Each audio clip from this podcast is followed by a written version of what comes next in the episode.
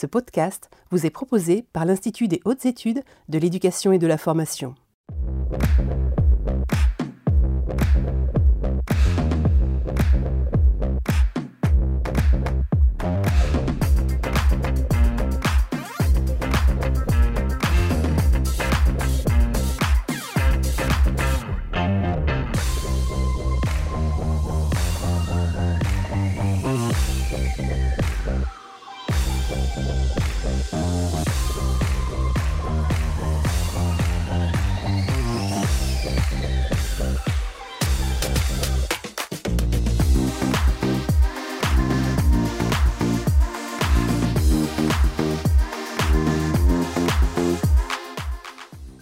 Bonsoir à tous. Eh bien écoutez, nous sommes ravis de vous retrouver pour un nouveau numéro des mardis de l'IH2EF. Comme vous le voyez, je suis en direct des studios et nous allons aborder ce soir un nouveau thème, donc qui est le thème de l'évaluation et des évaluations d'ailleurs, les évaluations standardisées.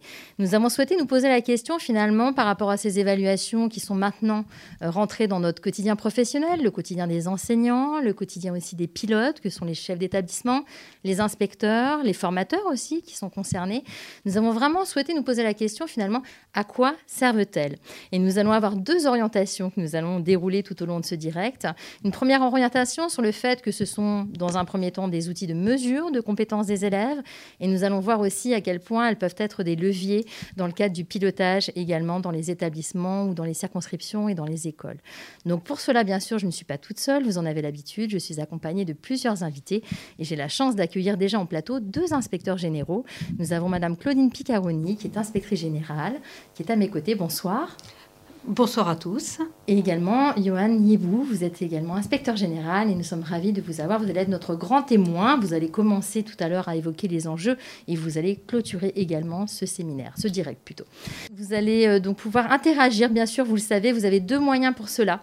Vous avez le direct, euh, le hashtag direct IH2EF sur Twitter et vous avez également un code via menti.com qui fonctionne bien. J'ai la tablette à mes côtés et je réceptionnerai bien sûr vos questions. Donc, premier temps, nous allons pouvoir justement interroger la question de l'outil des mesures, donc de mesure des compétences des élèves.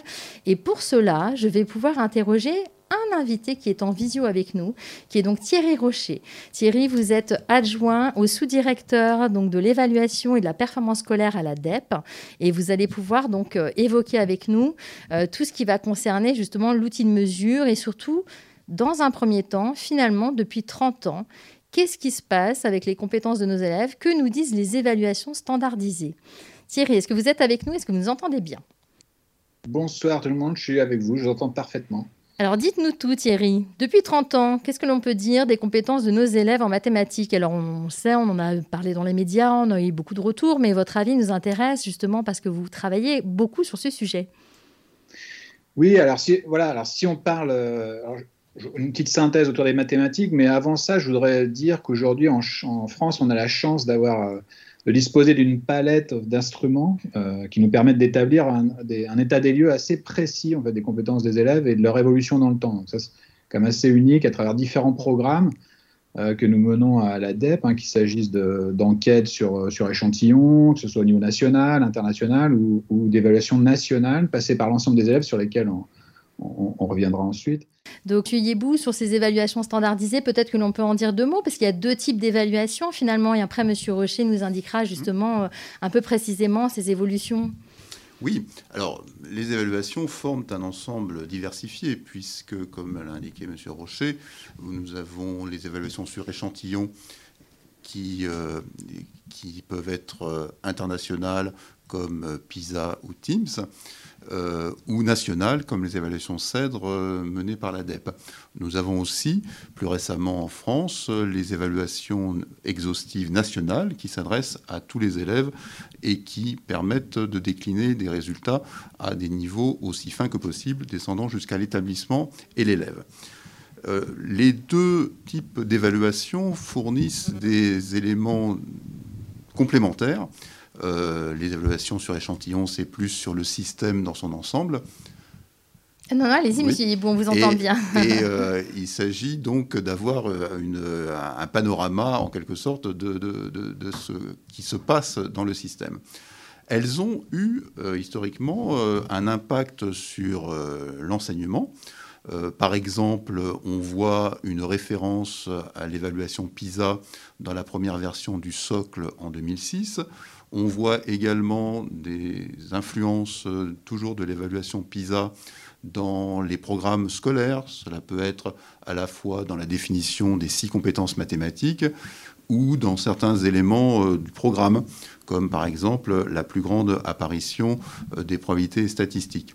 De façon générale, euh, PISA développe un cadre d'évaluation assez bien construit et a pour objectif au-delà de la simple évaluation des résultats des élèves en mathématiques, de donner des informations euh, sur euh, les contextes, euh, de raisonner autour de la notion de culture mathématique, hein, qui signifie, au-delà de la discipline elle-même, l'utilisation des mathématiques pour la compréhension du monde et la formation mathématique pour un citoyen constructif, impliqué et réfléchi.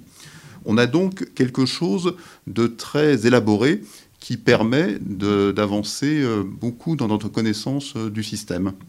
Et vous parliez des six compétences, mais pour les personnes qui nous écoutent aujourd'hui, peut-être que ce n'est pas aussi suffisamment explicite. Euh, qu'est-ce qu'on entend par ces six compétences en mathématiques Les six compétences mathématiques existent actuellement à tous les niveaux de l'enseignement des mathématiques en France, de l'école au collège et au lycée. ce sont les suivantes. Euh, chercher. Chercher, ça signifie être capable de s'impliquer dans un problème, de vouloir avancer, donc ça, signifie des, qualités d'engagement. Euh, modéliser, modéliser, c'est être capable de voir sur un problème concret de la vie réelle où sont les mathématiques. Euh, représenter, représenter, c'est être capable de, voir les choses de façon différente à l'intérieur des mathématiques. Calculer, calculer, c'est une compétence mathématique que tout le monde voit bien. Euh, raisonner. Alors raisonner, ça peut être à la fois l'argumentation au sens général, le raisonnement au sens général, mais ça peut être aussi la démonstration mathématique, un petit peu formalisée. Communiquer, communiquer à l'écrit et à l'oral, qui est une compétence à la fois dans les mathématiques et dans toutes les disciplines et de façon générale à l'école. Donc ces six compétences ont l'avantage de pouvoir se décliner évidemment différemment à tous les niveaux du système. Euh, et leur atout principal, c'est d'équilibrer en quelque sorte la formation. Euh, il est important que les élèves soient euh, euh, mis en situation de développer ces, diverses compétences. Ça n'est pas tout à fait pareil que de, de, développer donc des compétences de calcul, de démonstration, mais également des compétences de modélisation et de recherche et d'engagement mathématique. Merci beaucoup. Je vais revenir maintenant justement avec Thierry Rocher, puisque vous nous avez précisé du coup, euh, Monsieur Yebou, euh, ces évaluations standardisées, de type sur échantillon, des évaluations aussi avec l'ensemble des élèves. Et donc l'ADEP euh, est très précieuse pour nous justement en tant que pilote, avec les notes d'information qui paraissent de manière régulière. Donc Thierry, je reviens vers vous justement parce que pleinement impliqué sur ces questions-là, nous avons commencé tout à l'heure à évoquer l'évolution depuis 30 ans.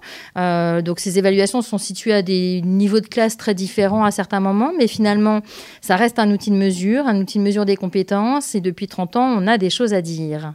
Donc dites-nous tout, justement, Thierry.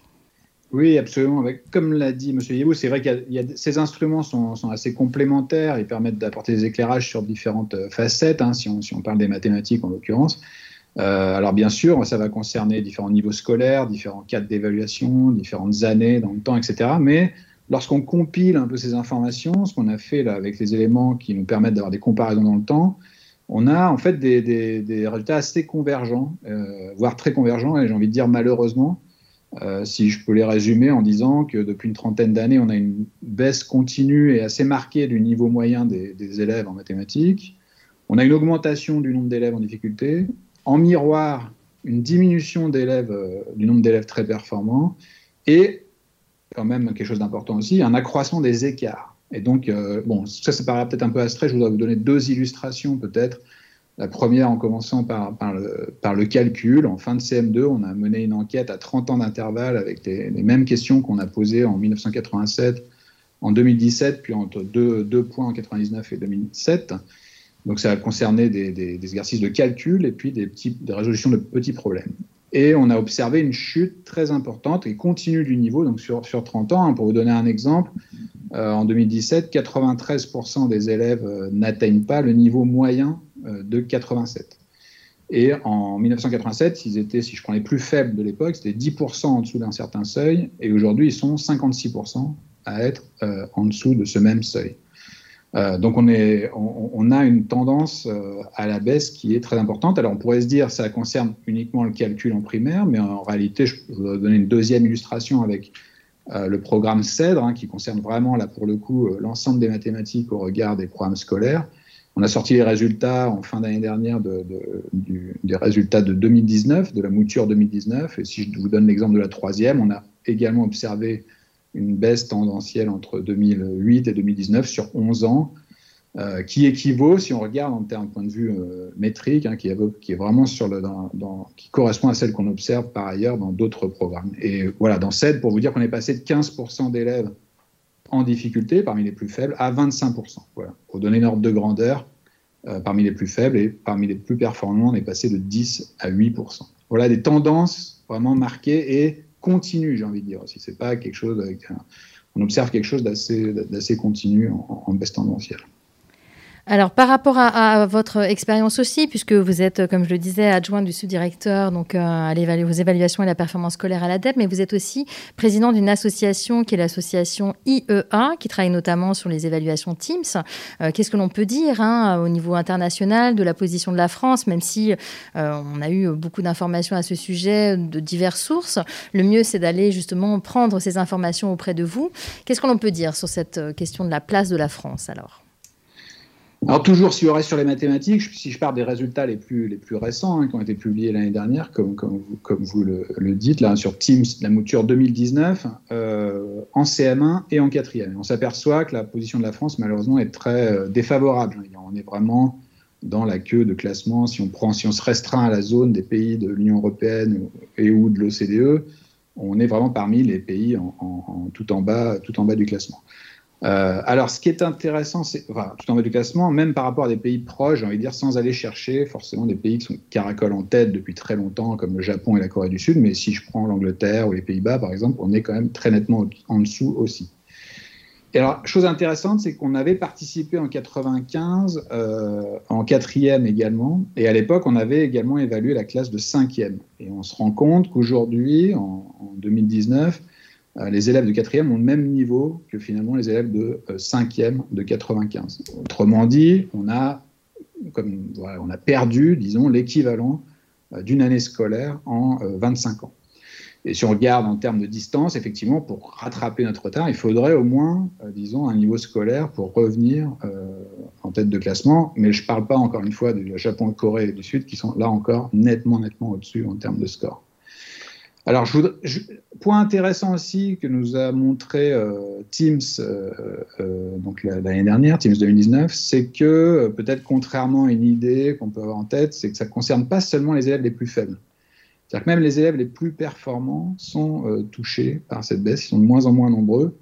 Et voilà, le problème ne vient pas que des élèves les plus faibles. D'ailleurs, on avait aussi réalisé une enquête qui s'appelait Teams Advance, qui était sur les élèves de terminale spécialisée en mathématiques en 2015 et qui avait montré là aussi une dégradation euh, de la position des français dans le, classement international. Et juste pour finir sur l'international, puisque M. Yebou a mentionné PISA, c'est vrai que dans PISA, on a une position plus avantageuse. La France est en position plutôt médiane, on va dire. Alors ça concerne des élèves plus âgés, hein, ils ont 15 ans, et aussi le cadre conceptuel est très différent. Euh, M. Yebou l'a évoqué, hein, on est dans l'optique plutôt de culture mathématique, de littératie, de l'utilisation des connaissances pour... Euh, euh, euh, dans maths, dans des contextes non mathématiques, alors que Teams, clairement, est beaucoup plus disciplinaire. C'est beaucoup plus orienté intra-mathématique sur la discipline des maths. Donc ça, pourrait expliquer un peu les différentes positions. Mais quoi qu'il en soit, là, si je reviens aux tendances, on observe aussi dans PISA une tendance à la baisse, et qui est entre 2003 et 2012, les deux grandes vagues de PISA mathématiques, et qui est du même ordre de grandeur que celle que j'ai mentionnée précédemment. Donc l'analyse de ces résultats, les éléments que vous nous communiquez là ont contribué déjà depuis quelques mois à une, mobilisation. Hein. On voit bien qu'il y a un vrai élan, une vraie mobilisation. D'ailleurs, Monsieur Yébou, il y a le plan Villanito-Rossian qui était euh, à cet effet-là. On peut peut-être en dire un mot Tout à fait. Parmi euh, les, impacts des évaluations, il est certain que le plan Villanito-Rossian a commencé par faire un diagnostic euh, sur la base de ces évaluations PISA et TIMS et euh, donc a repris euh, les résultats euh, un petit peu inquiétants qu'a mentionné M. Rocher. et par ailleurs, on constate aussi qu'il y a une source d'inspiration de ces évaluations, par exemple le dispositif des laboratoires de mathématiques et de façon générale tout ce qui tourne autour du développement, du développement professionnel des enseignants hein, et les travaux collaboratifs sont directement le résultat d'analyses qu'on peut trouver dans les évaluations euh, PISA et TIMS. Alors justement Thierry, on va peut-être poursuivre aussi parce qu'il y a d'autres pistes à explorer, notamment la question des inégalités flagrantes. Euh, je ne crois pas euh, voilà, dévoiler quoi que ce soit puisque c'est quelque chose que nous avons déjà tous en tête, mais il y a deux inégalités assez marquées, hein, des inégalités à la fois sociales et vous allez aussi soulever des inégalités genrées puisqu'on voit, et on va en parler sur les évaluations CP notamment. Alors sur ces inégalités flagrantes Thierry oui, ben voilà, parmi, disons, comment les évaluations ont peut-être influencé, en tout cas, nos représentations et l'action ensuite euh, politique pédagogique, c'est que PISA a montré assez tôt, finalement, enfin, c'était sans doute un peu quand même une surprise, je pense, qu'on était vraiment un pays où le poids de l'origine sociale était euh, parmi les plus importants euh, dans la zone OCDE. Donc ça, c'était quelque chose d'assez fort comme résultat. Hein. On, a, on, a, coutume de dire, enfin, ils ont d'imaginer ça en disant que la France est un peu le pays du grand écart, parce que si on regarde nos élèves les plus favorisés socialement dans PISA, ils sont à peu près au même niveau que les élèves les plus favorisés de pays plus performants. Et à l'inverse, nos élèves les plus défavorisés socialement sont au niveau euh, des élèves euh, défavorisés socialement de pays moins performants. Donc on a des écarts très marqués selon l'origine sociale euh, par rapport à d'autres pays. Et on voit d'ailleurs une autre source, euh, c'est nos panels, nos suivis d'élèves. On, suit les parcours scolaires d'élèves, on les évalue régulièrement, mais on a vu que ces écarts-là, en termes d'origine sociale, se creusent euh, au cours du collège. ça, c'est pas, c'est quelque chose qu'on savait déjà, mais particulièrement en mathématiques, particulièrement en mathématiques, en lexique aussi, en lexique scolaire, mais en mathématiques également. C'est quelque chose d'assez fort qui ressort au cours du collège. Si bien que bah, on a des écarts entre collèges favorisés et défavorisés euh, qui vont être de l'ordre à peu près, hein, si on parle en termes de points dans CEDRE, hein, de l'ordre d'un niveau scolaire, là encore, d'une année scolaire qui ont séparé les 25% des collèges les moins favorisés des 25% les plus, les plus favorisés. Donc, donc voilà, ces évaluations nous euh, permettent d'objectiver ces écarts-là, euh, qui sont particulièrement importants sur, sur, les, sur les mathématiques. Et aux écarts entre filles-garçons, oui Oui, sur la différence garçons-filles, alors on a, on a fait une revue un peu de tous nos résultats il y a, quelques années. Euh, bon, ce qu'on ce qui, ce qu'on constate régulièrement, c'est que les, les, garçons ont un, avantage en mathématiques par rapport aux filles. C'est un avantage qui se creuse au cours de la scolarité, qui est relativement faible en début de scolarité, puis qui augmente au cours de la scolarité. On n'a pas vu tellement d'augmentation, disons, en termes temporels, c'est-à-dire est-ce que ça s'est creusé ces 10-20 dernières années? C'est pas quelque chose de très, très net, ça dépend un peu des enquêtes, ça dépend des niveaux, etc. Euh, en revanche, ce qu'on a noté euh, récemment avec les évaluations CPC1 et qui un peu nous avait euh, échappé, j'ai envie de dire, c'était pas vraiment dans notre viseur, c'est qu'il se passe quelque chose pendant l'année de CP. Hein. C'est-à-dire qu'en début de CP, quand on regarde sur les différents de épreuves de mathématiques, les, écarts garçons-fils sont euh, relativement faibles et en faveur tantôt des garçons, tantôt des filles, alors qu'en début de CE1, la majorité des domaines qui ont été évalués sont nettement euh, en faveur des garçons en termes de performance. Donc là, on a un éclairage à apporter, c'est-à-dire qu'on n'a pas une compréhension aujourd'hui exactement des causes hein, de, ce qui se passe, ou processus, des mécanismes pendant cette année de CP, mais clairement, c'est les évaluations nationales de CPC1 nous ont, nous ont appris ça, euh, ce résultat très fort là, récemment.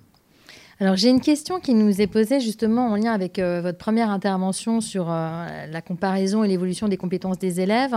Euh, justement, l'un des collègues qui nous écoute aujourd'hui s'interroge sur la façon dont on peut réellement comparer ces évaluations dans la mesure où ce qui était demandé n'a pas toujours été la même chose. Et en plus de ça, est-ce qu'il est qu'il y a une pondération par exemple qui vous permette d'analyser cette évolution sur 30 ans? Comment analyser des évaluations qui n'étaient pas les mêmes? Donc alors après, bon, déjà, si on raisonne intra-programme d'évaluation, hein, comme je l'ai dit, par exemple, typiquement, l'enquête sur le, calcul, bon, on a posé exactement les mêmes exercices.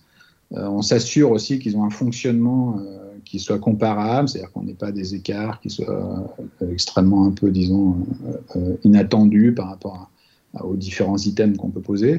Donc il y a toute un une analyse qu'on effectue hein, qui relève du domaine de la psychométrie, je vais dire un gros mot, donc c'est vraiment des outils statistiques qui nous permettent d'analyser les résultats euh, de, ces évaluations-là. Donc il y a toute une littérature qui est partagée d'ailleurs au niveau euh, national ou international, hein. c'est des méthodologies très euh, couramment employées, que ce soit dans PISA ou Teams ou dans CEDRE. On a des méthodologies très communes, un peu gold standard, j'ai envie de dire. Euh, alors ensuite, comment est-ce qu'on compare d'une évaluation À l'intérieur d'une évaluation, on utilise ça, des items communs qu'on pose à différentes, euh, différents, on prend différentes photos avec, euh, avec le même instrument. puis entre différentes évaluations, là, ce qu'on peut analyser, c'est un peu ce qu'on a fait, c'est-à-dire des écarts en termes de distance, de score d'une session à l'autre. Et puis quand on compare ces écarts, on s'aperçoit qu'on est dans, dans, dans, des choses assez comparables. Si je reviens par exemple sur un, une, c'est vrai que se dire je vais comparer les évolutions dans Teams ou les évolutions dans PISA, je vais avoir des scores différents, pas sur la même échelle, etc. C'est tout à fait vrai. Mais ensuite, on peut regarder par rapport à ce que ça veut dire en termes de niveau scolaire, par exemple, en termes de qu'est-ce qui sépare des élèves, comme j'ai dit tout à l'heure, de cinquième, de quatrième, etc. Donc on a quand même des possibilités, disons, de comparer euh, des différences, même d'un programme à l'autre. Alors, nous, merci pour cette réponse. Nous avons souhaité également, lorsque nous avons euh, préparé ce direct avec vous, Thierry, euh, faire euh, une focale sur les évaluations sixième qui ont cet avantage de pouvoir aussi ensuite être un, vrai levier. Nous en parlerons dans la seconde partie pour les équipes, pour le travail de mobilisation des équipes autour de résultats. Donc, ces évaluations sixième qui sont passées par l'ensemble des élèves de sixième, peut-être en dire quelques mots et puis surtout commencer à, à, approcher la question du pilotage et le degré d'analyse, puisque vous allez évoquer avec nous l'analyse qui peut être faite au niveau des résultats par département. Euh, vous avez, il y a aussi cette nouveauté puisqu'on peut le faire maintenant par circonscription. On a bien sûr euh, l'échelle euh, établissement, mais finalement voilà peut-être à la fois dire un mot sur ces évaluations et puis commencer à mettre un pied dans notre deuxième partie qui va concerner le pilotage.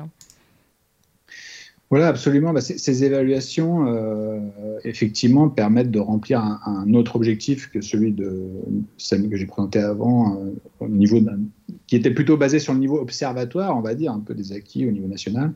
Ici, avec ces, évaluations nationales, on, a une déclinaison des résultats qui peut se faire à un niveau beaucoup plus fin. Et par exemple, c'est vrai que vous avez mentionné les inégalités territoriales. c'est quelque chose qu'on ne peut pas voir avec les, effectivement avec les évaluations sur échantillons. Euh, et en l'occurrence qu'on voit ressortir, euh, par exemple, dans les évaluations sixième, clairement. Hein, un petit exemple, c'est que Bon, y a des académies où il y a, deux tiers des élèves qui, euh, qui, sont, qui, sont, sont, disons, en maîtrise satisfaisante, alors que dans certaines autres académies, ça peut monter à 80%. Donc on a des écarts qu'on peut objectiver, que ce soit académie, département, effectivement circonscription, puisque cette année, on a mis à disposition aussi les résultats des évaluations sixième par circonscription d'origine des élèves, euh, de leur circonscription d'origine, qui là aussi montrent des écarts tout à fait intéressants qui peuvent être utilisés effectivement en pilotage euh, local. on donne aussi des éléments de contexte, hein, notamment avec l'indice de position sociale, avec l'IPS, qui permet de positionner un collège ou une circonscription dans ses résultats par rapport à le niveau social des élèves, puisqu'il y a une corrélation quand même très forte entre les deux. Hein. Euh, c'est très clair euh, euh, entre le niveau social et la, performance. Mais c'est là où j'ai envie de dire, c'est pas une fatalité justement. C'est qu'on voit à un niveau social égal, on peut avoir, ça c'est ce qu'on fournit comme élément, on peut avoir des circonscriptions qui réussissent mieux que d'autres, des collèges, etc. Donc on, donne tous ces, tous ces éléments-là, et là, disons, l'évaluation peut servir de levier à un niveau plus fin et pas seulement politique national, clairement. Donc c'est c'est pour ça que j'ai brossé, disons, un portrait un peu sombre des compétences des élèves dans la synthèse sur les mathématiques. Mais euh, je le redis, hein, il n'y a pas de fatalité. Donc on fournit ces éléments-là pour euh, l'action locale, ces éléments objectifs qui permettent, qui permettent ensuite d'agir. Merci beaucoup Thierry pour votre intervention. En effet, nous voyons bien aujourd'hui que finalement les évaluations, tant dans leur passation que dans l'analyse des résultats, euh, sont maintenant des gestes professionnels euh, bien intégrés, bien assimilés à la fois par les enseignants et par les pilotes. Euh, reste justement à trouver des leviers aussi pour maintenant en faire quelque chose d'important, d'intéressant, qui va mobiliser aussi, qui va permettre aux élèves bien sûr de mieux réussir par la suite. En tout cas, c'est l'objectif que nous visons tous. Et ce qui me permet d'ailleurs de faire la transition avec la seconde partie, puisque nous allons maintenant aborder euh, cette deuxième grande partie consacrée davantage au levier de pilotage.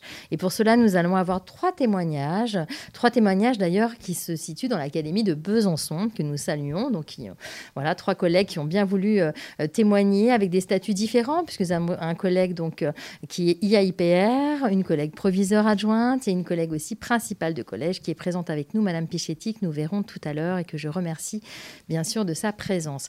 Donc, nous allons aborder dans un premier temps justement hum, la question du pilotage à la fois au niveau académique et puis avec d'autres leviers, grâce au témoignage de Nicolas Magnin, qui est donc IAIPR EVS et qui exerçait précédemment en tant qu'IAIPR de mathématiques.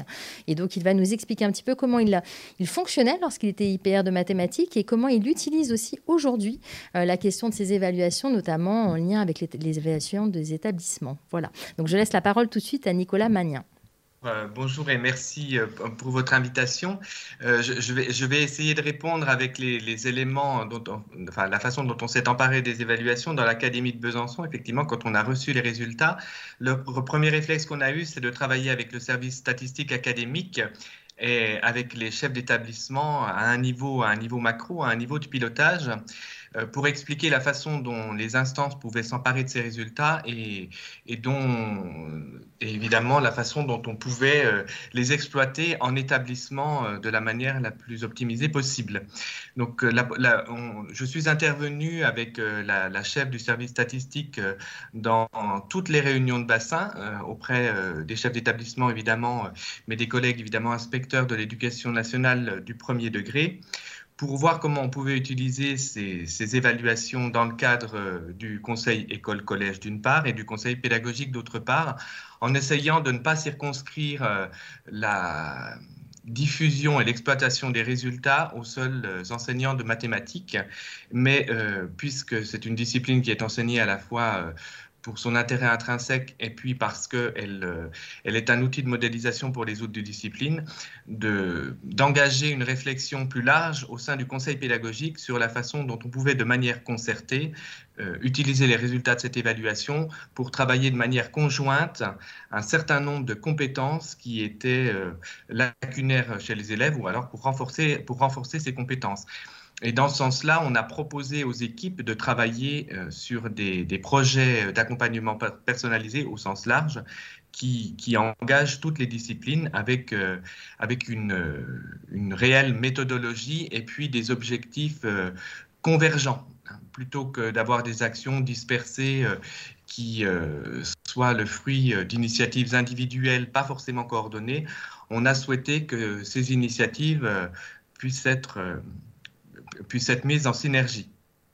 J'imagine que vous avez mené une réflexion justement sur le déploiement des moyens, sur des projets d'accompagnement ou euh, même en lien avec le diagnostic dans les établissements? Voilà, l'autre objectif que l'on avait, c'est qu'effectivement, on puisse adosser l'utilisation des moyens, euh, et spécifiquement les moyens en sixième, euh, au diagnostic qu'on a pu faire de, des performances des élèves à l'entrée en sixième. Euh, et c'est vraiment l'idée dans le pilotage d'avoir euh, une adéquation euh, moyen diagnostic et, d'aider à établir des priorités et, donner des éléments objectivés finalement au conseil pédagogique pour réfléchir à l'utilisation de ces moyens. alors ça peut être des dispositifs de dédoublement, de co-intervention, ça peut être aussi, ça nous l'a été proposé d'organiser avec une mise en barrette en sixième des groupes de besoins, hein, sans, forcément qu'il y ait un dédoublement euh, par demi-classe. Euh, l'idée, ce n'était pas évidemment d'être injonctif ou d'imposer un dispositif, mais de, susciter la réflexion, en tout cas de voir comment on pouvait utiliser la DHS en collège pour répondre aux besoins qui pouvaient s'exprimer à travers les, résultats des évaluations, des évaluations de sixième. Et donc, vous avez été hyper euh, référent d'établissement, notamment en éducation prioritaire. Est-ce que vous pourriez nous donner un exemple justement de, réflexion partagée avec euh, les chefs d'établissement concernés? Alors, effectivement, j'étais euh, il a hyper référent d'un établissement euh, REP+, et avec euh, la principale adjointe, nous avons épluché très soigneusement les, résultats des élèves aux évaluations, et particulièrement en mathématiques, hein, parce que les, principaux indicateurs révélaient des lacunes dans ce domaine-là, et nous avons engagé un travail de fond euh, en lien avec le premier degré. Donc, j'ai évidemment travaillé étroitement avec mon collègue IEN du premier degré sur euh, la littératie scientifique. Et, donc, on a travaillé avec des enseignants euh, de mathématiques, de SVT, de autour de cette notion-là pour voir comment on pouvait amener les élèves à développer cette compétence-là. Et je, je, me rappelle un exemple particulièrement frappant. C'était une professeure des écoles qui s'estimait peu à l'aise en mathématiques, mais euh, qui avait décidé de donner systématiquement à ses élèves les résultats des exercices qu'elle leur soumettait, de manière à ce que l'objectif ne soit pas exclusivement l'atteinte d'une solution, euh, parfois par des, par des biais qui n'étaient pas, euh, qui, n'étaient pas ceux qui étaient recherchés, pour travailler sur l'explicitation et donc euh, la démarche scientifique, la démarche mathématique, et ça a plutôt bien fonctionné. Donc voilà, ça nous a permis d'engager, à partir d'éléments objectifs et bien ciblés, d'engager un travail de fond avec, avec ces élèves d'éducation prioritaire. Donc finalement, on voit bien que d'une réflexion académique, départementale et puis à l'échelle établissement, on arrive à, faire bouger des pratiques enseignantes. Oui, on parvient à faire, bouger des pratiques enseignantes. Maintenant, le, défi, c'est de dépasser euh, euh, simplement la, simple exploitation des résultats pour avoir une démarche beaucoup plus longitudinale avec un aspect préventif et pas uniquement un aspect curatif. Et hum, l'objectif que l'on poursuit désormais, c'est de pouvoir s'appuyer sur euh, les compétences évaluées pour les travailler en amont, par exemple en s'appuyant euh, sur quelques items libérés pour voir comment ces compétences sont évaluées et comment on peut, euh, par avance, anticiper les obstacles qui pourraient se produire et donc travailler directement avec les enseignants sur euh, le fond de ces compétences et, donc euh, sur la façon de permettre à les élèves de les développer euh, au mieux. Merci beaucoup, Monsieur Magnin, pour votre témoignage. Je vous remercie également. Et voilà, nous sommes de retour en plateau pour, après ce témoignage donc enregistré de Nicolas Magnin qui euh, soulève plusieurs points extrêmement intéressants, plusieurs levées. Et je vais laisser la parole justement à Claudine Picaroni, Madame l'inspectrice générale. Qu'est-ce qu'on peut retenir de ce témoignage et quel transfert possible finalement dans n'importe quel territoire? Je, dirais que, de, cette présentation de Nicolas Magnin, on peut retenir trois points qui sont particulièrement intéressants.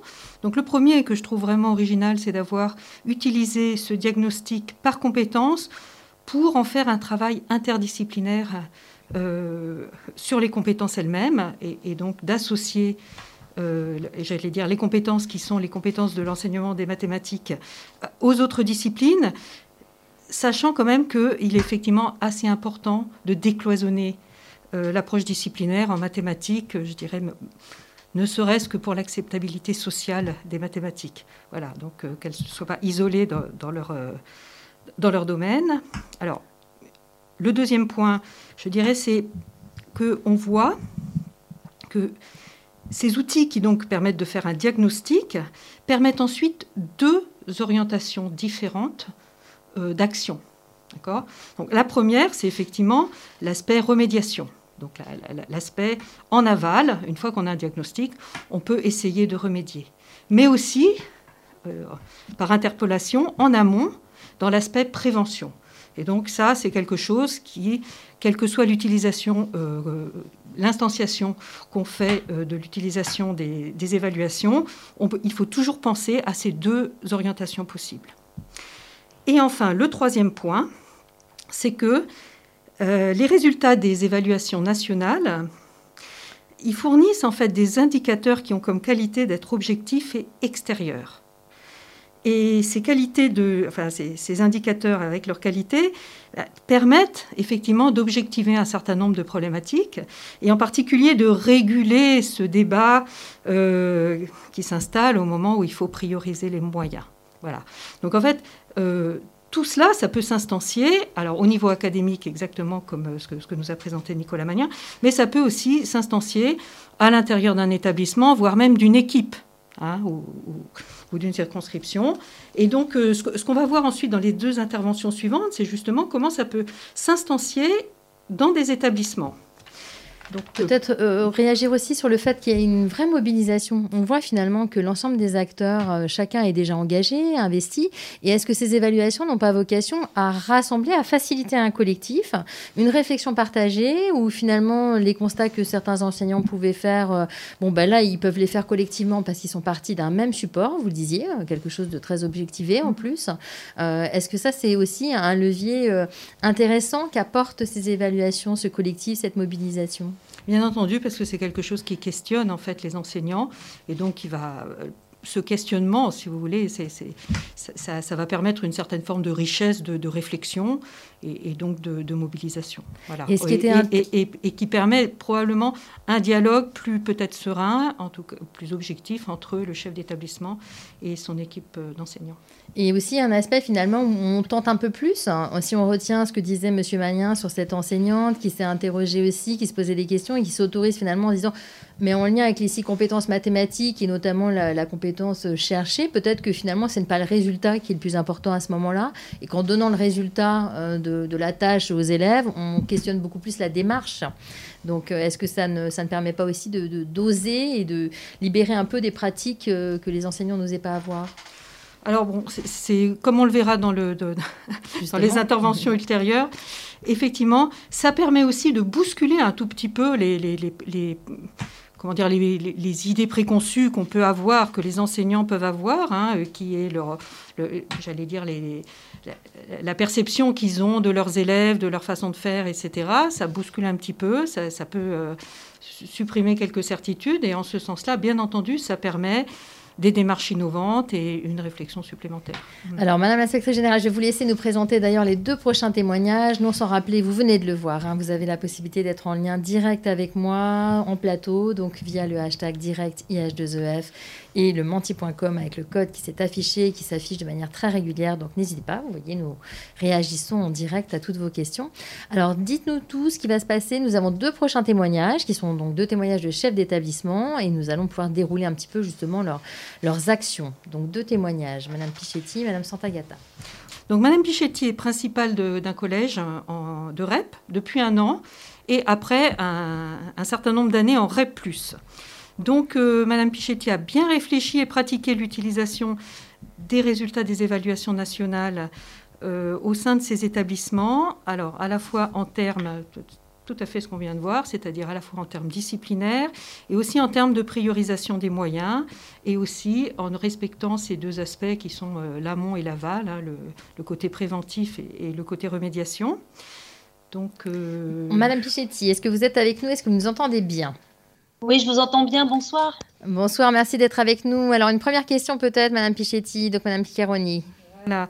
Donc, en amont, euh, vous, voyez l'usage au, niveau de, enfin, l'usage des indicateurs de, comment dire, des résultats euh, au niveau de la liaison école-collège. Et est-ce que vous pouvez nous expliquer votre démarche? Oui, alors tout à fait. Je, nous avons, euh, dans l'établissement où j'étais précédemment, mis en place, on a regardé euh, au niveau de, l'établissement, les, évaluations, on avait fait un diagnostic effectivement en mathématiques. Et puis, euh, à ce moment-là, on a réuni le conseil euh, école-collège et on s'est, dit comment on va pouvoir faire avec ces évaluations. on a regardé les, items qui étaient les, plus difficiles. On sait que la résolution de problèmes, hein, c'est, un des items qui est difficile pour les élèves. Et on s'est dit, on s'est posé la question, comment on va faire pour faire progresser les élèves justement sur cet item-là et tout de suite, euh, les enseignants ont dit, mais quelque part, on ne sait pas vraiment euh, comment ça se passe en collège et comment ça se passe au niveau de, du primaire. Donc, on a, on a pris l'initiative d'avoir un, regard croisé en fait sur, euh, sur la manière dont on pouvait faire en primaire et au collège. Donc des, des, enseignants du collège sont allés en primaire et inversement pour voir un petit peu comment ça se passait dans les classes. Et il y a aussi euh, des enseignants qui sont allés, euh, on va dire, faire classe en primaire avec l'enseignant du primaire et inversement. Et donc le, ce, ce, regard croisé a permis de d'enlever, euh, on va dire, certaines euh, comment, je peux, comment je peux vous dire, euh, certaines appréhensions d'abord des enseignants. Hein. Et puis, euh, ça a permis aussi de, voir que ben, la résolution de problèmes, ce n'était pas forcément facile ni en primaire, ni au collège. Ça, c'est un exemple que je peux vous donner euh, là-dessus. Et puis euh, aussi, bien sûr, je crois qu'il y a la formation interdegré aussi qui est importante, hein, qu'on peut avoir à ce moment-là. Euh, proposer des formations interdegrés pour mettre les, les gens ensemble, c'était aussi important. Voilà, voilà un exemple. Et donc vous étiez en éducation prioritaire, hein, Madame Pichetti, quand vous avez mis ça en place, mais finalement aujourd'hui oui. on voit avec les constellations et dans le cadre du plan euh, justement euh, mathématique Vilani Torossian que euh, il y a des pratiques interdegrés justement dans ces, dans ces constellations et c'est extrêmement intéressant. Donc c'était aussi pour dire que euh, n'y a pas que l'éducation prioritaire qui peut le faire puisque on a aussi ce biais-là aujourd'hui. Est-ce qu'on a d'autres questions justement à poser à Madame Pichetti? Oui, donc maintenant en aval, on peut utiliser ces résultats pour prioriser les moyens au sein d'un établissement et en particulier les dispositifs d'accompagnement. Donc, euh, vers, disons, vers, de cibler les publics hein, euh, auxquels s'adressent ces dispositifs d'accompagnement. Donc, euh, peut-être Madame Pichetti va, nous expliquer comment elle a instancié ça au sein de son propre collège. En rappelant que vous avez intégré votre collège à la rentrée. Oui. Hein. Donc voilà, c'est vrai que oui, c'est une expérience alors, nouvelle, mais on voulait justement enfin, que vous puissiez témoigner pour voir l'état de votre réflexion et comment, on, quand on arrive depuis aussi peu de temps dans un établissement, on peut se saisir de tout ça. Alors dites-nous tout. Alors effectivement, j'arrive dans l'établissement depuis le mois de septembre, donc euh, tout n'est pas encore mis en place, mais euh, les, évaluations, elles, les évaluations au départ, elles me semblent importantes parce que c'est un vrai diagnostic qu'on peut faire à l'entrée en sixième des élèves, ça c'est clair. Donc nous, on a des stages de réussite dans l'établissement euh, à la Toussaint. Et donc, euh, on s'est dit que c'était important que euh, justement les élèves de sixième, au vu des résultats des évaluations en mathématiques, on puisse les prendre en stage de réussite à la Toussaint. Et avec les professeurs, on, a contacté les familles, on leur a expliqué notre démarche.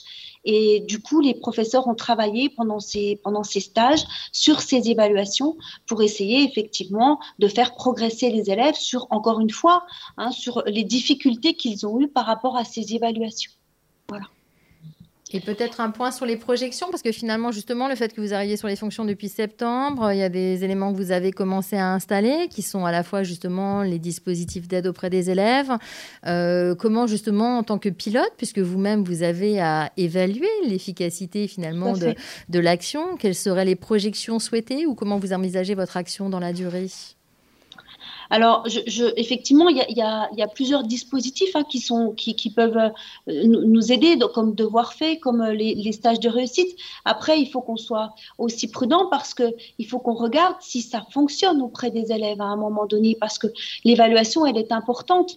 Et euh, je pense qu'avec les équipes, on regardera euh, plus précisément, soit pendant les conseils de classe, soit à un autre moment, si effectivement c'est bénéfique. On, peut, on pourrait même se dire, tiens, à la fin de l'année scolaire, pourquoi pas refaire passer une évaluation euh, euh, aux élèves en mathématiques, la même qui a été passée en début d'année, pourquoi pas, je ne sais pas, mais et, et se dire, bah, est-ce que les élèves ont progressé? En fait, l'essentiel, c'est ça, c'est de se demander si ils ont progressé ou pas. Merci Madame Pichetti. Est-ce qu'on avait d'autres éléments à proposer à Madame Pichetti? On voit que c'était vraiment le souhait d'avoir un, témoignage très spontané aussi, hein, d'une démarche de chef d'établissement qui se questionne, qui arrive, qui a ses évaluations, euh, qui souhaite en faire aussi un, un, vrai atout de réflexion partagée, qui projette son action, vous avez raison, à la fois pour l'évaluation des compétences des élèves et puis pour évaluer sa propre action en tant que pilote. Est-ce qu'on a des éléments complémentaires qu'on pourrait soulever auprès de Madame Pichetti? Non, je pense qu'effectivement, je veux dire, elle utilise les, ces outils statistiques, ces, outils euh, d'indicateurs, si vous voulez, pour, euh, pour provoquer quelque chose dans son établissement, une réflexion, des démarches nouvelles, des démarches innovantes, un ciblage qui se veut plus efficace, donc de chercher à, rendre plus efficace le système. Et effectivement, à un moment, il va falloir se demander, est-ce que tout ça donne des résultats?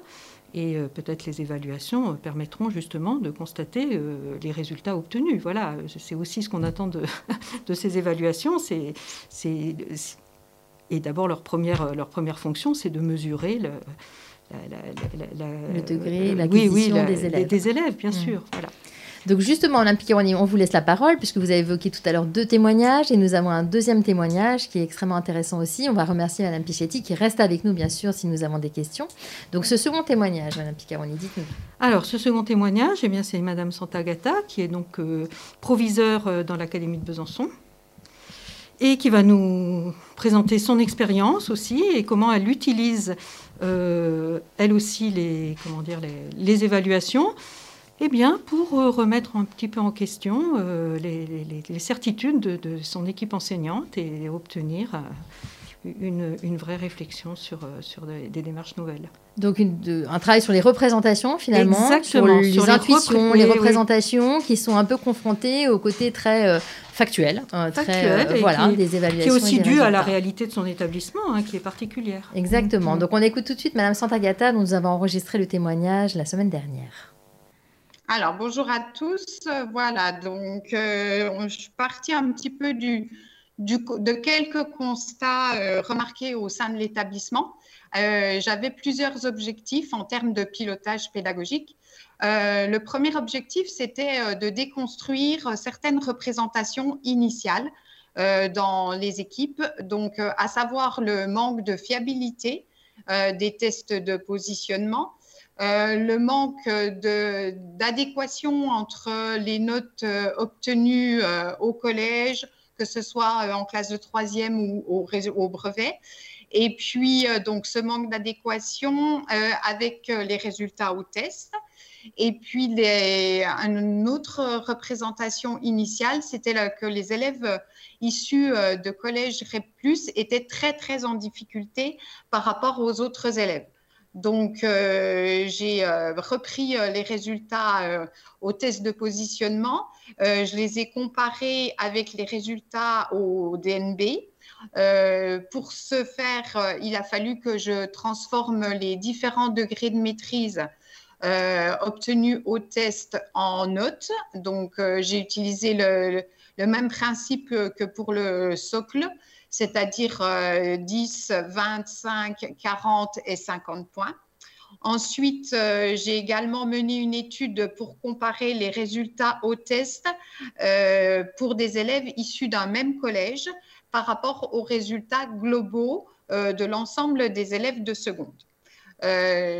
donc, le travail qui s'en est, suivi a commencé déjà par une présentation des résultats, donc soit sous la forme de nuages de points, soit sous la forme de diagrammes circulaires pour vraiment établir les comparaisons. Euh, donc, euh, travail que j'ai présenté en assemblée générale devant l'ensemble des enseignants. Ensuite, euh, de manière plus restreinte, j'ai remontré ces, différentes représentations en conseil pédagogique. Et là, ça en est suivi un véritable travail d'analyse un peu plus fine des différents résultats. Euh, donc, je n'avais pas forcément comme objectif au démarrage de partir sur l'évaluation par compétences. Et il se trouve qu'on a eu l'occasion euh, de mener une, une articulation euh, collège-lycée.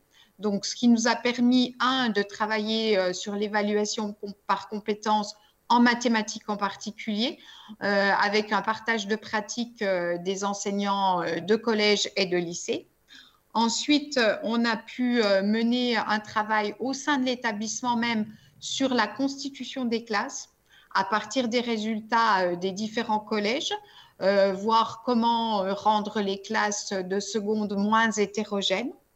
Et puis, la mise en place, tout ce travail a abouti l'année suivante à la mise en place d'une classe d'une classe où toute l'équipe pédagogique euh, a travaillé sur euh, un recueil de compétences, des compétences euh, pédagogiques et des compétences psychosociales pour un petit peu amener nos élèves de seconde à davantage d'autonomie, davantage de sens de responsabilité, d'engagement, d'implication. avec une évaluation double qui soit à la fois qualitative et quantitative. Voilà, je vous remercie pour votre attention. Vraiment un grand merci à Madame Santagata qui a accepté de témoigner. Nous avons donc enregistré la semaine dernière. Donc, euh, Madame Piccaroni, un petit retour sur ce témoignage eh bien, on voit bien dans, ce témoignage, effectivement, euh, un exemple euh, au sein d'un établissement d'une utilisation de ces évaluations, à la fois pour prioriser les moyens, hein, pour, mieux finalement euh, piloter à l'intérieur de l'établissement les, élèves selon, selon euh, leurs éventuelles difficultés, mais par ailleurs un élément de dialogue et de construction du dialogue justement avec l'équipe enseignante, parce que ces indicateurs euh, ont cette qualité d'être extérieurs, d'être objectifs et donc de ne pas reposer sur, d'être complètement interne à l'établissement et donc de reposer sur j'allais dire, des, habitudes ou des, sentiments qui se sont installés de, façon euh, traditionnelle dans l'établissement. Des évaluations qui sont en plus maintenant euh, considérées de manière euh, positive hein, par les enseignants. C'est vrai qu'on a eu quand même Grâce au travail de Madame hein. Santagata, on Alors c'est vrai qu'on voilà, on va, on va pas se mentir aussi. Hein, mm. Quand à chaque fois qu'on met en place des mm. évaluations standardisées, il y a toujours une phase d'ajustement à partir d'un panel, à partir. Voilà, on voit bien aujourd'hui que ces évaluations globalement font quand même consensus et que c'est d'autant plus intéressant de pouvoir les exploiter ensemble qu'on n'a plus forcément ce frein de dire euh, quelle légitimité à comparer ces évaluations qui ne sont pas comparables. Enfin, voilà, je ne pense pas trop me tromper en disant ça. Euh, j'ai une question pour Thierry Rocher. Si Thierry, vous êtes toujours avec nous, j'ai une petite question qui est apparue. Est-ce que vous nous entendez toujours bien? Oui, oui, absolument. Alors, j'ai une petite question pour vous. Existe-t-il des comparaisons de résultats des évaluations sixième entre éducation prioritaire et non-éducation prioritaire?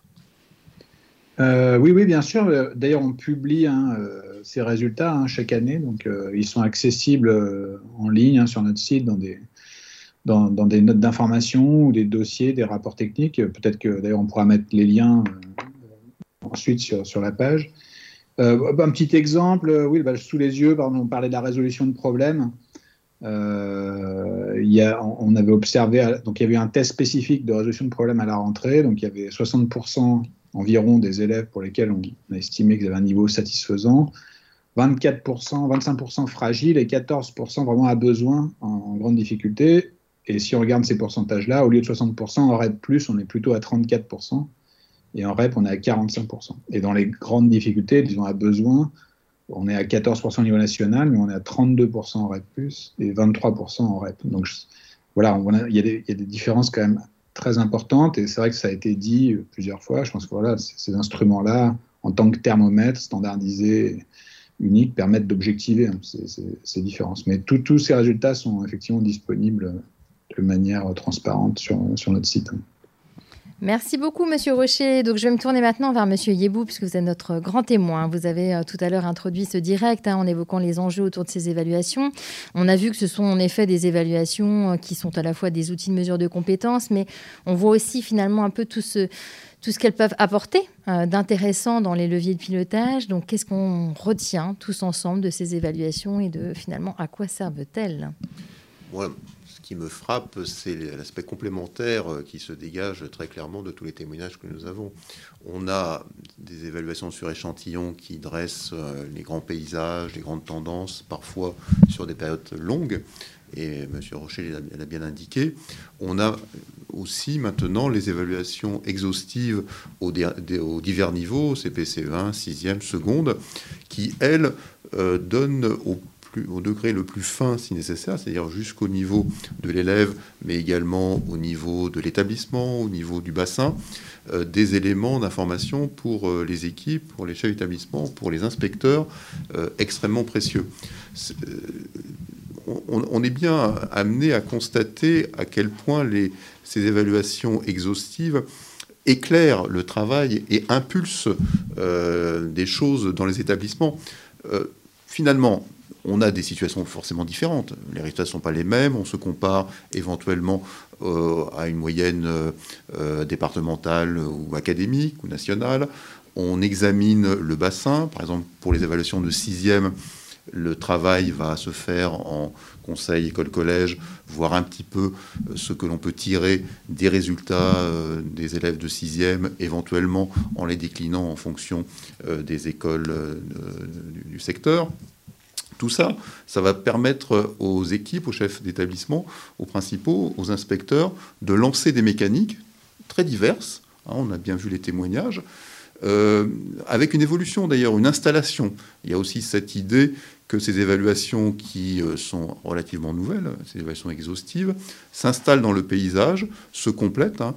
le, test spécifique a été évoqué. Alors qu'est-ce que c'est que le test spécifique? C'est la possibilité, sur certaines questions, d'avoir euh, les réponses précises euh, des élèves aux items qui deviennent publics hein, pour l'évaluation de sixième, ce qui permet d'analyser le plus précisément possible les faiblesses et les forces euh, des élèves. Donc ce que je vois, c'est qu'on a euh, à disposition une masse d'informations et également la possibilité d'y travailler euh, au plus fin dans les établissements.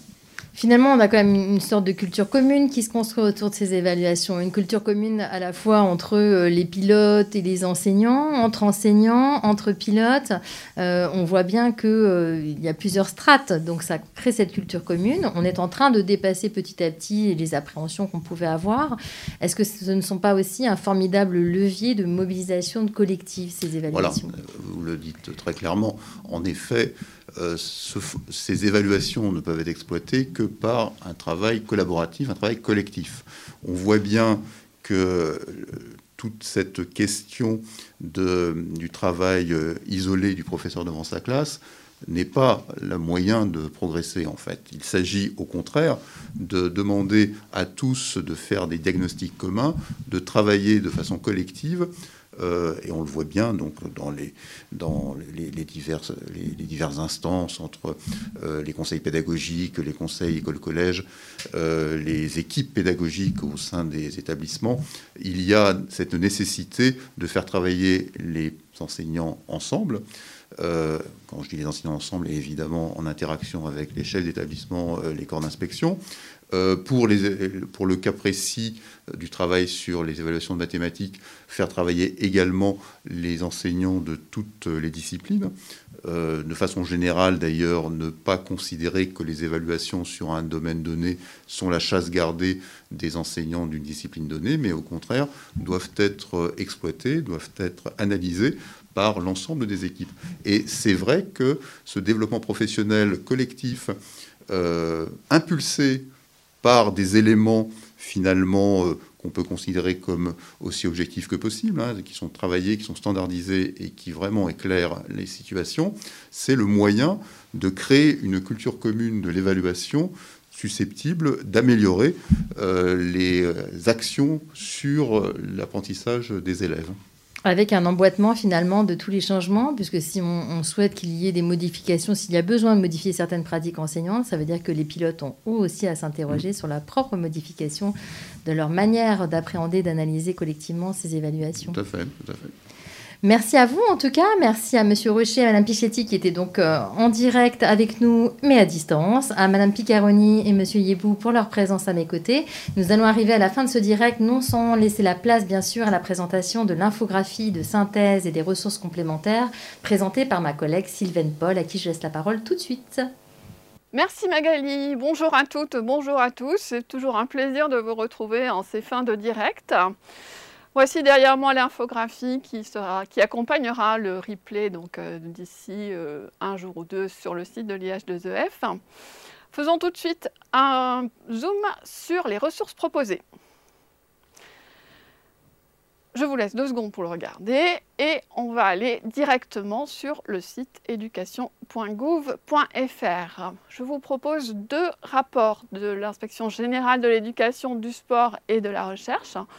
Le premier, donc, sur les évaluations nationales du second degré en sixième et en seconde. Voici l'introduction de ce rapport, ainsi que sa couverture ici. Donc, il a été publié en juin 2020. Le deuxième rapport à présent, c'est le rapport que l'on appelle communément le rapport Villani-Torossian, donc 21 mesures pour l'enseignement des mathématiques. Donc même chose, la présentation de ce rapport ainsi que sa couverture. Donc qui lui a été euh, émis en février 2018. Une note d'information de la DEP à présent, donc c'est la note 2117 de, de, mars 2021 qui propose une étude donc, euh, des résultats de tests de positionnement de début de seconde. Donc vous pourrez y trouver euh, toutes les statistiques concernant ces résultats. Je vous ai mis ici l'exemple d'un tableau qui reprend la maîtrise des connaissances et des compétences en seconde générale et, en seconde générale et technologique, pardon, en haut, et en bas, donc, euh, les connaissances et les compétences en seconde professionnelle. Un petit retour sur éducation.gouv.fr, cette fois-ci sur euh, l'évaluation des élèves français à l'échelle internationale. Donc vous retrouverez sur cette page les résultats et les explications concernant les différentes études de comparaison internationale. Par exemple, celle de Teams qui porte sur les mathématiques et les sciences.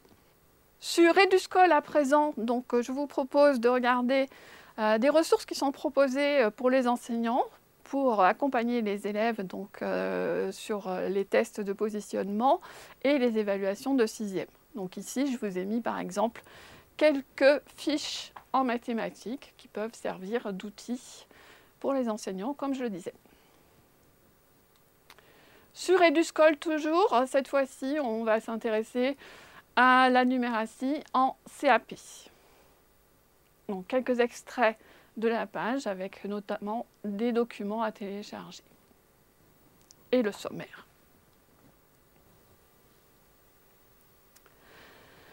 Allons à présent visiter le site de l'Académie de Normandie avec euh, la fabrique pédagogique qui propose euh, des outils, des pistes de réflexion pour exploiter de manière pédagogique les tests de positionnement en seconde ainsi que les évaluations nationales de sixième. Si on regarde plus en détail l'exemple donc exploitation pédagogique des tests de positionnement de seconde, vous y retrouverez des documents à télécharger, des conseils et puis les attendus notamment euh, en fin de troisième. Voilà pour le point ressources. Je vous invite à consulter notre portail documentaire accessible depuis le site de l'IH2EF. Vous tapez simplement Centre de ressources dans la barre de recherche et vous allez retrouver le lien vers l'article et donc vers notre portail documentaire. N'hésitez pas à nous contacter si vous avez des questions ou besoin de conseils. Voilà pour moi, ce point ressources est à présent terminé. Je vous donne rendez-vous le 15 juin pour un direct consacré à l'année de la biologie.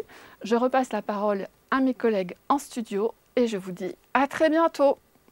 Merci beaucoup, Sylvaine. Voilà, nous arrivons à la fin de ce direct. Nous sommes ravis d'avoir pu euh, vous proposer ce numéro consacré aux évaluations standardisées. Nous savons bien évidemment que ce direct ne suffit pas à lui seul à faire le tour de la question et vous aurez l'opportunité d'avoir d'autres actions tout au long de l'année prochaine, notamment, et même, je crois, d'ailleurs, dès demain, après-demain, peut-être pour certains, euh, sur cette question-là, puisqu'il y a des journées de formation, notamment au, au, plan national de formation. En tout cas, nous reviendrons dessus, bien sûr, euh, par la suite dans le cadre des directs ou via d'autres ressources qui seront proposées sur le site.